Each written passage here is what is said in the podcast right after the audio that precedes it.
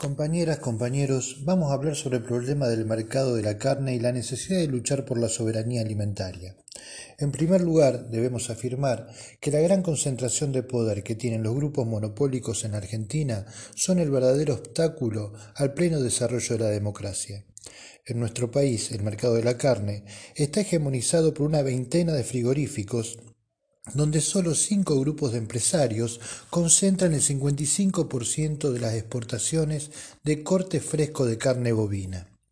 Se trata de familias argentinas multimillonarias como los Riusech, Borrell, los Brown, Gotelli, Lanuse, Coto y Pereda, que son terratenientes dedicados a la industria alimenticia y muchos de ellos exfuncionarios macristas, aliados al capital financiero y a los grupos económicos imperialistas.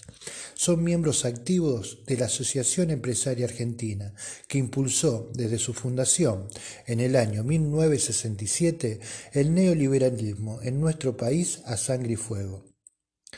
Este sector social, que se enriqueció de manera desorbitante en el gobierno de Mauricio Macri, cuando él mismo quitó los topes a la exportación que había puesto anteriormente el gobierno kirchnerista. En consecuencia, se liberó la economía de manera descomunal y particularmente la exportación de carnes en la era macrista llegó aproximadamente a 700.000 toneladas anuales, permitiendo que se dolaricen los valores del mercado interno. Recordemos que el gobierno nacional y popular de Néstor y Cristina puso a partir del año 2006 un tope de 200.000 toneladas anuales a la exportación de carnes, obligando al sector a vender en el mercado interno con valores locales, en pesos. De esta manera se logró regular el mercado a favor del pueblo. En consecuencia, en el gobierno de Macri, la aplicación brutal del neoliberalismo en el rubro alimenticio permite que los grupos económicos se enriquezcan de manera obscena, con récord de exportaciones, mientras el pueblo padecía los aumentos de precio. Hoy se verifica en la cadena cárnica una elevada informalidad, lo que provoca una importante evasión fiscal anual, con facturas apócrifas, facturas duplicadas, subfacturación, a lo que se suma un alto nivel de trabajo no registrado y la existencia de un doble estándar sanitario. Hoy la DGI investiga a 154 frigoríficos y la aduana multó a 19 frigoríficos por falsear datos del comercio exterior y evasión de impuestos.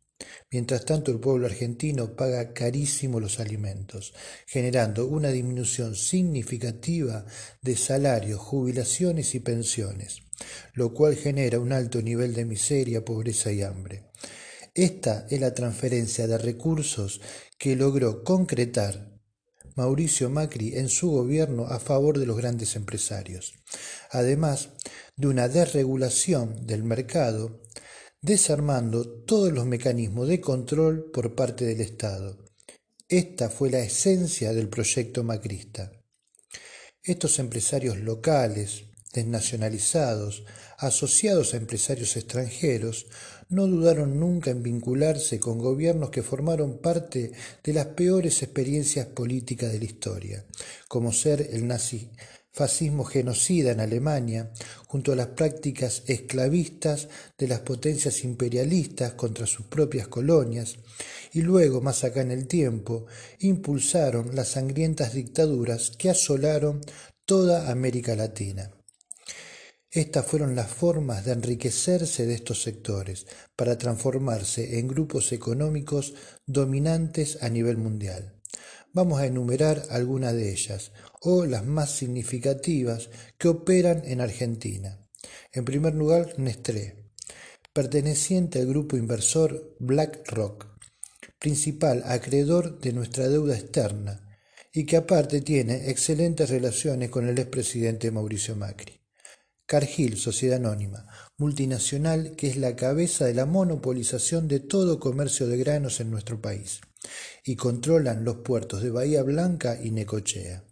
Unilever, empresa multinacional que está presente en los hogares de todas y todos los y las argentinas y argentinos a través de artículos de limpiezas, perfumería y alimentos. El frigorífico Swift, con plantas en Rosario y en las provincias más productivas del país, como ser Santa Fe, Buenos Aires, Córdoba y Entre Ríos, provincia donde se encuentra más del 80% del stock ganadero. Como representantes del capitalismo local tenemos a los ingenios Ledesma, Sociedad Anónima Agrícola Industrial, de la familia Blaquier, Cervecería y Maltería Quilmes, de la familia Bember, Multinacional Argentina Arcor, de la familia Pagani, y la Anónima, de la familia Brown, dueña de dos plantas de frigorífico en la provincia de Buenos Aires y La Pampa, donde cada una procesa aproximadamente 20.000 cabezas de ganado por mes, además que cuentan con una importante cadena de supermercados que va desde el sur de la Argentina hasta el centro. Tanto los Bember como los Blaquier, los Brown y los Pagani fueron socios de la última dictadura. Estos grupos multinacionales de capitales nacional y extranjero son los verdaderos responsables de los aumentos de precios en nuestro país. La cuestión esencial de esta contradicción entre el hambre del pueblo y la riqueza de los empresarios se resuelve terminando con la monopolización del rubro alimenticio. El Estado tiene las herramientas políticas para garantizar la mesa de las y los argentinos. Se debe asumir quiénes son los enemigos del pueblo y avanzar contra los privilegios de esta minoría. La oligarquía y la burguesía terrateniente no tienen escrúpulos. Su motor es la codicia y la ambición económica. Si no los enfrentamos con firmeza y convicción, nunca lograremos solucionar las necesidades alimentarias que el pueblo argentino necesita para vivir dignamente. Es por esto que saludamos la firmeza del gobierno del Frente de Todos cuando define suspender las exportaciones de las carnes hasta que bajen los precios. También es necesario hacer cumplir la ley de góndolas que junto con el programa de precios máximo buscan frenar la suba injustificada de precios. Los sectores de poder utilizan la inflación para enriquecerse y desestabilizar al gobierno del Frente de Todos. De todas maneras, la lucha está abierta y aún la balanza se sigue torciendo a favor de los más poderosos, en un contexto complicado por crisis económica heredada del macrismo y la pandemia. A esto le sumamos las dificultades en la construcción y demostración de una correlación de fuerza a favor del pueblo, dado los confinamientos y la imposibilidad de movilizar. Hoy la prioridad está en salir de la pandemia con la menor cantidad de víctimas, vacunando a la mayoría del pueblo argentino. Para eso se hicieron los convenios con todos los laboratorios a nivel mundial, además de comenzar con la producción local de la Sputnik B, vacuna producida en el Instituto de la Federación Rusa Gamaleya. Mientras tanto, debemos seguir los protocolos y cuidados sanitarios. Para la militancia, la misión es seguir concientizando y organizando a los sectores populares para dar las futuras batallas culturales, sociales, políticas y económicas. La unidad del campo popular, expresada en el frente de todos, es fundamental para sostener el gobierno contra los embates de la derecha y el imperialismo. Andrés Calabraza, secretario provincial del Partido Comunista, Congreso Extraordinario.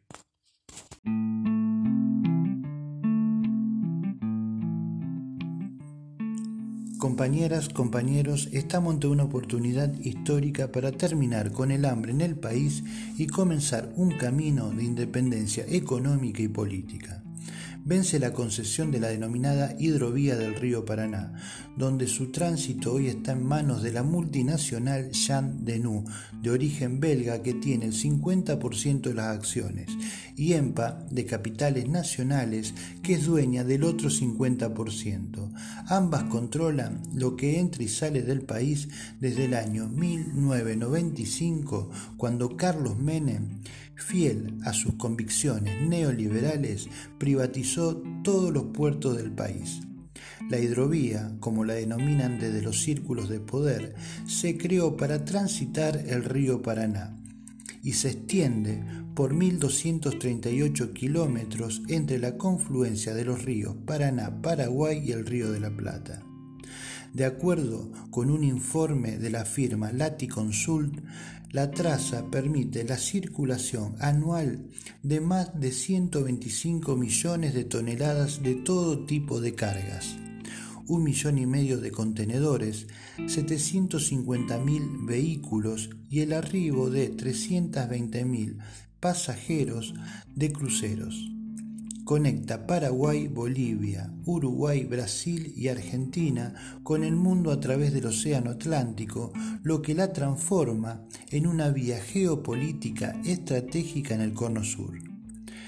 El 80% de las riquezas que produce nuestro pueblo salen de los puertos de Rosario y se van por el río Paraná, sin control efectivo del Estado, lo cual es totalmente insostenible para un país que se define soberano.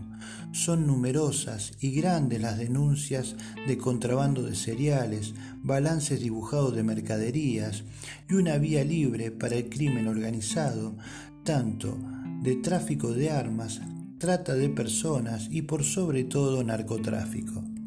También es importante resaltar que hace muchos años que se viene hablando de la necesidad de utilizar el canal Magdalena, que es mucho más corto para ingresar a la hidrovía que por Montevideo. Aparte, es la salida natural del río de la Plata, con lo cual es más fácil el mantenimiento del dragado. Otra ventaja del canal Magdalena es que los barcos que salen o entran con la carga de nuestro país no tienen que pagar un arancel por pasar a un país limítrofe como ser Uruguay. El canal Magdalena tiene un impacto positivo para el país porque implica soberanía nacional, integración con el mundo, mejoras competitivas y fortalecerá la economía regional y de Argentina. También abre una mirada de la Argentina conectada con la ruta del sur hacia el oriente, con el desarrollo futuro de África, la conectividad con India, China y el sudeste asiático, lo que significa un gran paso en el proyecto de multilateralidad que propone el Frente de Todos.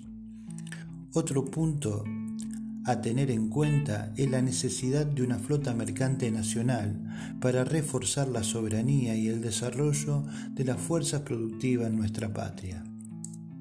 En síntesis, podemos decir que ya la instalación del tema y debatirlo es un triunfo desde la batalla de ideas. Temas que anteriormente estaban totalmente velados para nuestro pueblo, como sucedió con el rol de los medios de comunicación en el momento que que se debatió la ley de servicios audiovisuales. En este sentido, es imperioso que el gobierno del Frente de Todos avance sobre el control estatal de nuestros ríos y puertos, para frenar el saqueo de nuestras riquezas y una anarquía económica que favorece a unos pocos. La razón fundamental del hambre y la miseria en nuestro país es la transferencia de recursos de los sectores populares a los bolsillos de las multinacionales siendo la clase trabajadora quien genera las riquezas que se apropian y gozan los multimillonarios. En consecuencia, es el Estado Nacional y Popular, junto con las provincias que costean el Paraná, quienes deben regular las riquezas producidas por el pueblo argentino para poder materializar las políticas de justicia social y comenzar a construir una patria libre y soberana. Andrés Calabraza, secretario provincial del Partido Comunista Congreso Extraordinario.